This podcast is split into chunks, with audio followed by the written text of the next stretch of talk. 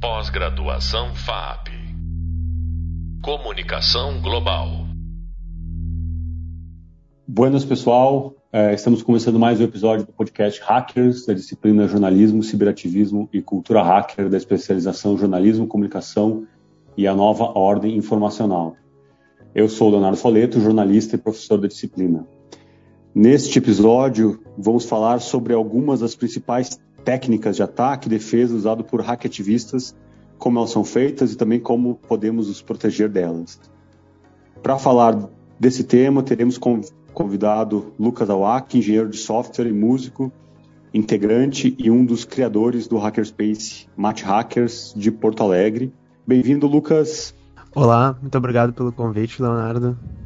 Então, para a gente começar essa conversa aqui, é, dentro desse eixo de hackativismo, a gente tá, vai falar um pouco sobre segurança digital. Então, eu queria perguntar para o Lucas, né, é, de modo bem amplo, assim, porque eu sei que é uma pergunta ampla, mas qual é a principal origem dos ataques a sistemas e, e as principais motivações das pessoas atacarem sistemas computacionais? Bom, para a gente falar disso, a gente tem que voltar um pouco na, na história né, dos computadores. E daí, quando a gente chega lá pro meio do século passado, uh, 1940, 1950, os computadores eles uh, eram uma coisa muito muito cara, muito grande, que só instituições grandes, governo, exército, esse tipo de instituição ia ter acesso. Então, uh, não fazia muito sentido pensar em ataque como a gente pensa hoje. Daí a gente pode até ter alguns marcos ali que a gente pode dizer que é o termo bug. Surgiu porque literalmente tinha um, um inseto dentro de um computador e fez ele parar de funcionar. Mas, uh, então, exatamente por causa dessa característica de serem máquinas grandes, máquinas que eram de uso específico, então todas elas iam, eram construídas assim, uh, de, de uma maneira diferente não tinham conexão entre elas, né? Nem, nem geralmente conexão com outros sistemas, elas uh, todo acesso era físico. Por causa disso, os ataques eles seriam literalmente uh, físicos também essas máquinas. Então a segurança e os ataques se, se podiam ser resumidos a, a, colocar uma pessoa dentro da sala e para guardar a sala do computador você colocava um, alguém uma porta ali ou alguém na frente da, da sala. Né? Mas aí quando a gente avança um pouco mais na na história da, da computação, a gente vai chegando lá pelo, pela década de 70 e 80. E nos Estados Unidos a gente vai ter um movimento que se chama o movimento Freaking, que é P-H-R-E-A-K-I-N-G, que era um pessoal que uh, utilizava a linha de telefone um, de, de, maneira imprópria, né? Usando os tons de, de discagem da linha de telefone para conseguir não pagar por ligações. É, basicamente, era uma maneira de, de, que tu podia não pagar por ligações de é, longa distância, né? E junto, junto disso também começa a surgir em algumas universidades um movimento que o pessoal chama do hacking, que surge meio que como a palavra hack aí nessa época é o que nós chamaremos aqui no Brasil mais ou menos de gambiarra, né? Que é basicamente pessoas que estavam usando uh, instrumentos tecnológicos ou, ou, computadores, né, de, da maneira que eles não eram, uh, não era o propósito original deles. Então, até essa época, mais ou menos, uh, tu até tinha, digamos, no caso do Freaking, ali um, um, certo benefício econômico sendo tirado pelos ataques. Mas esses primeiros ataques eles eram muito feitos por robistas, por pessoas que estavam ali querendo se divertir, ver o que, que aconteceria, pessoas que até estavam fazendo pesquisa, né? Mas com a evolução da tecnologia e chegando ali um pouco na, no final dos anos 80 e na década de 90, os computadores já estavam se transformando numa coisa uh, muito importante né, para a sociedade e em que rolava muito, muito dinheiro. Então a gente vai começar a ter os primeiros ataques que vão ser motivados por uh, outros. Uh, por benefício financeiro ou por espionagem, esse tipo de coisa. Mas ainda, tipo, um pouco antes disso, tem algum um caso notável que é, a, a, digamos, a primeira encarnação da internet, que se chamava ARPANET, que era uma rede acadêmica e militar que tinha nos Estados Unidos. Uh, um cara chamado Robert Morris, ele criou uma, uma coisa que seria, a gente poderia chamar de vírus, né? No, na época eles chamaram de um worm, uma, uma minhoca, que era um computador, que se, um programa que se autorreplicava na memória dos computadores e se copiava pela rede. E esse programa que ele fez, na realidade, para mostrar uh, segundo ele, né, uma vulnerabilidade que existia na rede. Ele infectou 6 mil computadores dessa rede inicial aí, né, que ainda não, a gente ainda não chamava de internet, e fez uh, vários desses computadores pararem de funcionar. Então esse cara depois ele, ele foi multado, ele foi processado, ele, ele cumpriu três anos de, de prisão condicional por causa disso. E, e esse foi, digamos assim, a primeira ou um, dos primeiros ataques que, que uh, fez as pessoas pensarem né, na, no, no risco que se teria uh, em questão material mesmo do, do que, que esses ataques poderiam causar.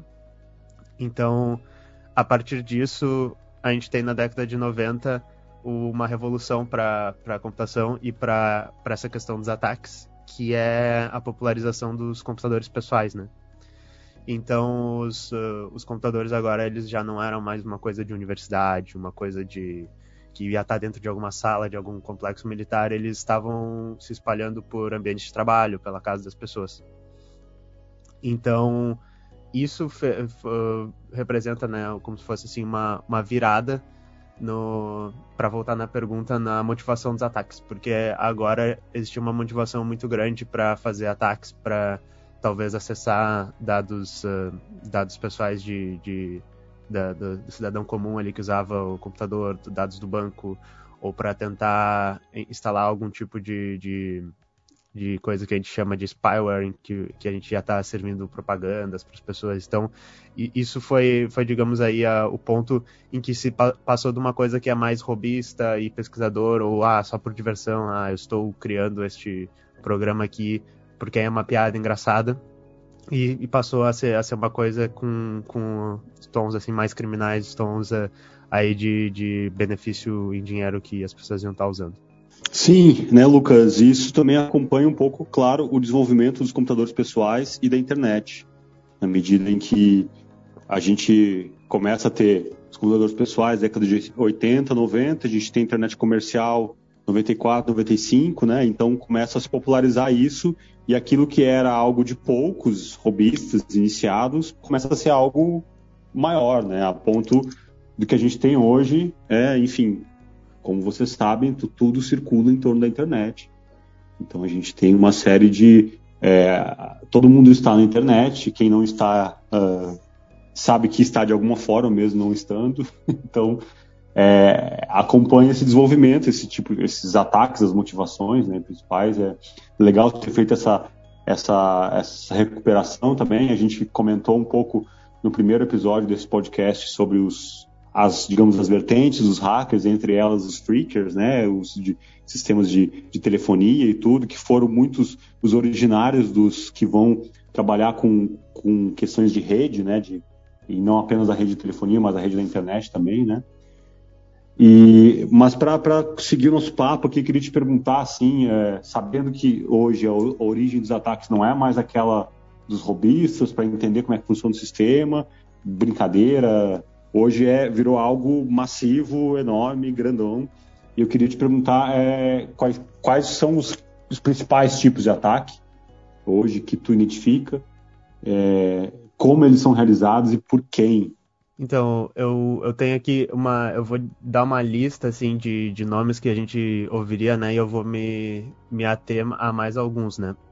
Mas então, uma coisa que, que se falava muito eu imagino na minha adolescência, não sei se esse termo ainda se joga muito por aí, é a questão do vírus, né? E o vírus, ele é basicamente um, um código que se executa no, no dispositivo e ele tem um mecanismo dentro dele próprio para se propagar para outro dispositivo, né? Por isso vem a, a ligação com, com o nome do, do fenômeno biológico do vírus. E, então os vírus eles podem fazer uh, vários tipos de coisa, que nem uh, eu tinha falado antes, o, o, primeiro vírus famoso, ele se chamou, era o I Love You, e ele só imprimia essa mensagem no, no computador da pessoa, né? Então ele não era malicioso, digamos, mas ele tinha essa característica de se copiar. E daí uma categoria maior do que os vírus, que seria mais correto usar, seria malware, que é basicamente qualquer software né, que vai estar tá rodando que vai, vai ter algum uh, pra, vai estar tá fazendo alguma coisa ruim ali pro, pro teu computador. E daí uma hora ele tem várias subcategorizações tem os spywares que eu já citei antes que geralmente eles vão estar tá tentando ou coletar dados de maneira imprópria do, do da pessoa que está usando o computador ou eles vão estar tá te mostrando propagandas modificando ali o teu computador para te mostrar esse tipo de coisa. A gente tem os ransomwares que eles ficaram muito em voga ultimamente, que eles basicamente tentam, uh, uh, em geral, eles tentam tirar alguma função do teu computador, né? Ou eles vão encriptar teus dados, ou eles vão retirar alguma funcionalidade no sistema que tu depende e vão te cobrar uma, uma recompensa, né? Então esse daí uh, ficou muito famoso ultimamente, porque isso aconteceu com hospitais, aconteceu com hospitais, aconteceu com estações de metrô. É um caso que quando acerta a infraestrutura pública é muito sério. E daí a gente tem outros ataques, assim, uh, que eu vou falar rápido aqui, por exemplo, phishing, que é quando uh, algum uma, alguém faz um ataque fingindo que é outra pessoa, que é algum outro site, para roubar teus dados. Uh, tem os ataques de man in the middle, né, que é quando alguém uh, se coloca entre a conexão que, de, de, do, de uma pessoa com o site, de um computador com o site, para usar esses dados de alguma maneira. Tem os ataques de negação de serviço também, que é quando uh, um, um, sistema ou vários sistemas inundam tanto de requisições algum outro sistema que ele não funciona. E a maioria desses ataques hoje, que nem eu disse, eles vão ser usados até por, por criminosos profissionais mesmo, pessoas que vão estar tá trabalhando às vezes em equipes ou às vezes juntos, uh, às vezes um, pode ser sozinhos, mas trabalhando para tirar algum benefício econômico disso, né? Então, principalmente no caso dos ransomwares, fica muito claro isso, porque eles geralmente vão cobrar em algum tipo de criptomoeda para tentar não ser rastreado e usam isso, mas, mas também para fazer coleta de dados dos usuários com os spywares para às vezes infectar computadores para usar eles em uh, redes de bots que a gente chama, né? Então, às vezes o computador ele pode estar participando de ataques de negação de serviço porque ele foi infectado. Então, isso tudo acaba virando um mercado muito grande, né?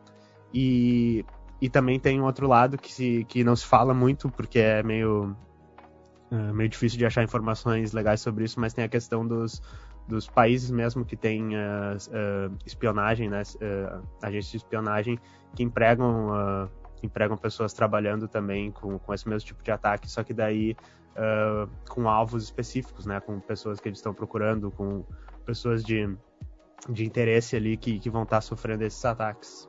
Sim, beleza, Lucas. De fato, são vários tipos de ataque, né? Acho que cada vez mais tem se complexificado e então é, é difícil da gente cada vez vai ter alguns ataques novos também. Que eu queria te perguntar assim, é, se é possível dizer por quem eles são realizados, né? Porque existem, a gente fala um pouco nessa disciplina também dos movimentos hackativistas, de desde anônimos até outros grupos, LUSEC, enfim, que de alguma forma participaram desse, dessa cena de, de ataques, mas mais com fins às vezes políticos, abertamente políticos, né, que são os grupos mais conhecidos, porque há, há muitas pessoas, há muitos que fazem ataques e que não são grupos, não são pessoas que não se identificam e tudo mais. É, mas quem tu poderia nomear, assim, tentar entender, identificar quem, quem faz esse tipo de ataque? Se... Eu acho que é, é boa tentativa, Abin, né?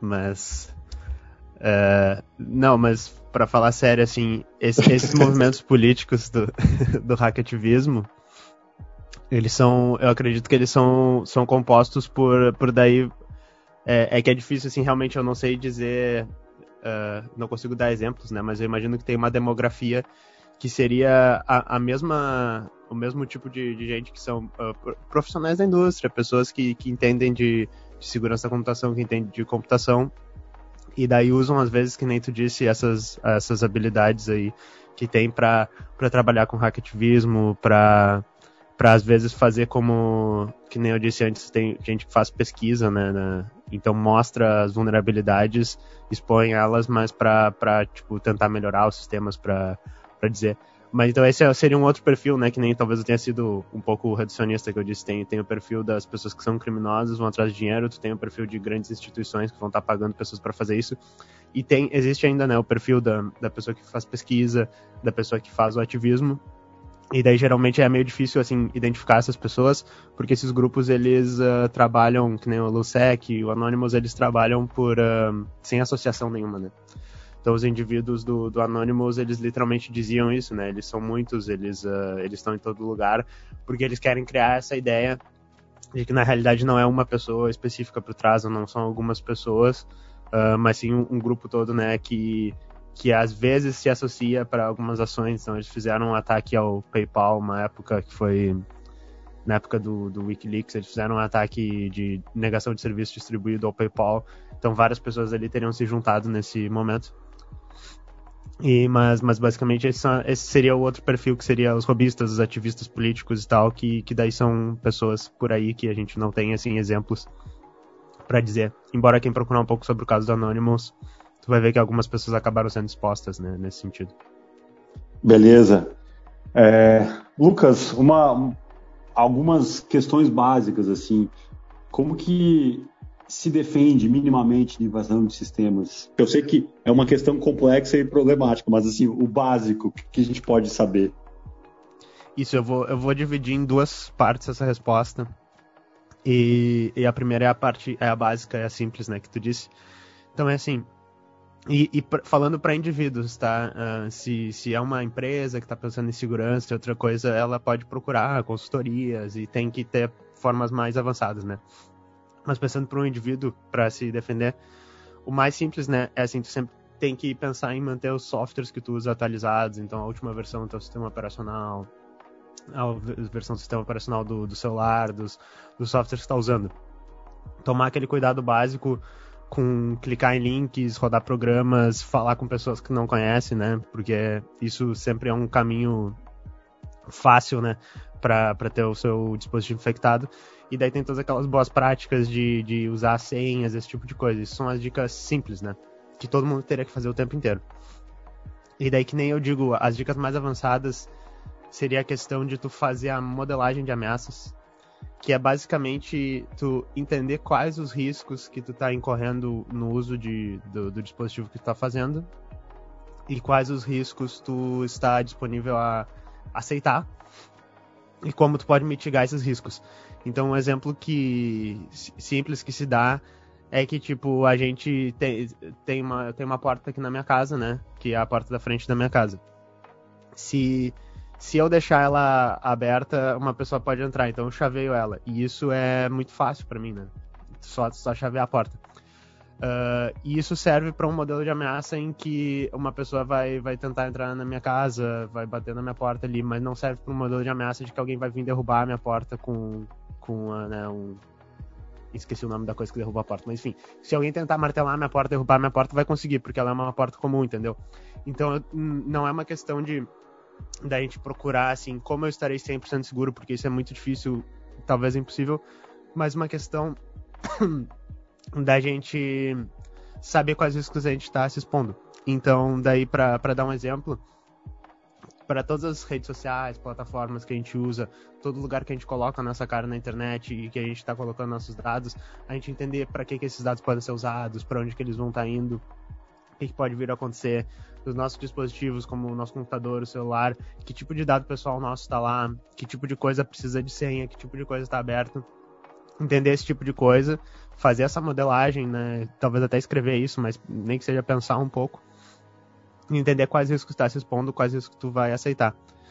E daí, fora isso, também é, recomendo a compartimentalização da tua vida na internet, que seria um tipo assim, se, se você é um ativista, se você é um jornalista, você não precisa linkar todos os seus perfis juntos, né? Então, tipo, para cada propósito que tu tem em uma rede social, tu poderia ter um perfil diferente para não facilitar essa, essa coisa de juntar teus dados. E eu acho que uma questão de estar tá minimamente informado sobre, sobre as últimas ameaças. Então, uh, há um tempo atrás, o pessoal estava falando muito sobre o software uh, Pegasus, né? Que agora a empresa que fez eles lá de Israel ela não existe mais, entre aspas. Que era um software de espionagem que estava sendo usado contra repórteres, contra ativistas. E esse tipo de coisa estava sendo buscado, por exemplo, pelo governo do Brasil, sabe? Então, ficar de olho nessas coisas, nesses desenvolvimentos. E também de olho em comportamentos estranhos aí que seus dispositivos tenham, assim, se tu acha que tu recebeu mensagens estranhas, se tu acha que tu mandou mensagens estranhas, se, se a tua rede está fazendo alguma coisa bizarra. É sempre bom tu uh, ficar de olho e daí consultar alguma pessoa que tu conhece, que entende um pouco melhor. Mas no geral é isso, assim, dicas mais básicas e mais avançadas. E daí tem que aplicar caso a caso, né? Beleza, Lucas. Muito obrigado pela tua participação aqui nesse podcast, com as dicas básicas, mas nem tão básicas, que já nos dão uma, uma, uma luz de como agir esses momentos na internet. Então, este foi mais um episódio do podcast Hackers, da disciplina Jornalismo, Ciberativismo e Cultura Hacker, da especialização Jornalismo e a nova ordem informacional. Nele falamos com Lucas Awaki, engenheiro de software, música, músico e integrante do Hackerspace Match Hackers, que contou mais sobre alguns tipos de ataques hackers, motivações, como se proteger e outras questões.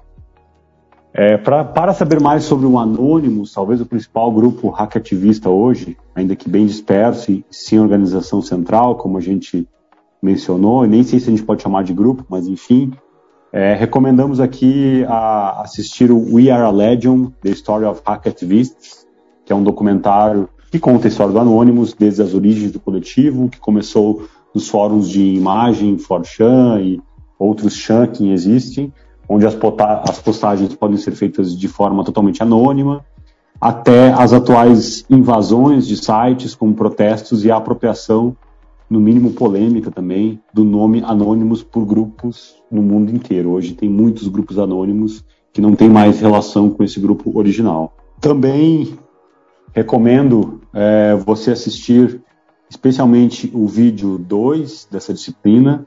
É, os dois episódios desse podcast para entender a origem dos hackers e o próximo, quatro, que fala dos cypherpunks, que também tem muita relação com a questão da segurança digital.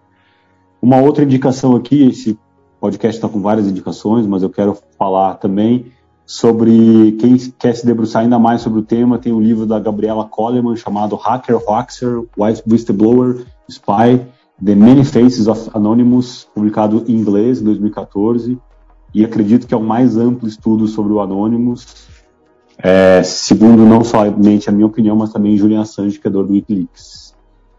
Beleza? Então, gente, muito obrigado pela participação. Lucas, mais uma vez, pela participação. Todas as referências vão estar no e-book da disciplina, com todos os links. Uma outra indicação aqui que a gente queria fazer é Uh, o Match Hackers, né, o próprio site do Match Hackers, matchhackers.org, tem muita, muito material sobre segurança digital e especificamente é, matchhackers.org barra segurança barra internet é um site que é, o Lucas mantém junto com outras pessoas, que tem muitas é, dicas de segurança pessoal. Uma outra dica aqui, que também vai estar no, no e-book, que é o guia de autodefesa, guia.autodefesa.org, que é um guia como para seguir de cabo a rabo, porque tem muitas dicas básicas e fundamentais para entender o mínimo de segurança digital que a gente precisa enquanto jornalistas, comunicadores. É isso, gente. Muito obrigado. Até a próxima. Tchau. Pós-graduação FAP. Comunicação Global.